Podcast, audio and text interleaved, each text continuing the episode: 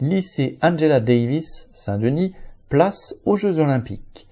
Ouvert en 2017, le lycée Angela Davis de Saint-Denis ne bénéficie pas de suffisamment d'équipements sportifs proches pour les cours d'EPS.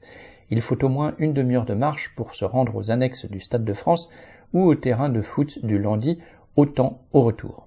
Sur un créneau de deux heures, les élèves font moins d'une heure de sport. Mais la situation s'aggrave avec la Coupe du Monde de rugby et l'approche des Jeux olympiques et paralympiques. Les équipements autour du Stade de France sont inaccessibles toute l'année scolaire aux établissements du fait de la préparation des Jeux ou pour les activités liées aux événements, et cela jusqu'à la rentrée 2024. De plus, le stade du Landy est en travaux pour au moins trois mois. Les enseignants de PS en sont réduits à organiser des séances sous le préau du lycée ou dans le foyer des élèves. L'athlétisme sera pratiqué sur un terrain non adapté, entassant les classes. La ministre des Sports prétend faire des Jeux olympiques un levier de promotion de l'activité physique pour tous. Ce n'est certainement pas l'objectif de ces Jeux, qui sont avant tout un événement financier dont sont exclus l'immense majorité des habitants de Seine-Saint-Denis.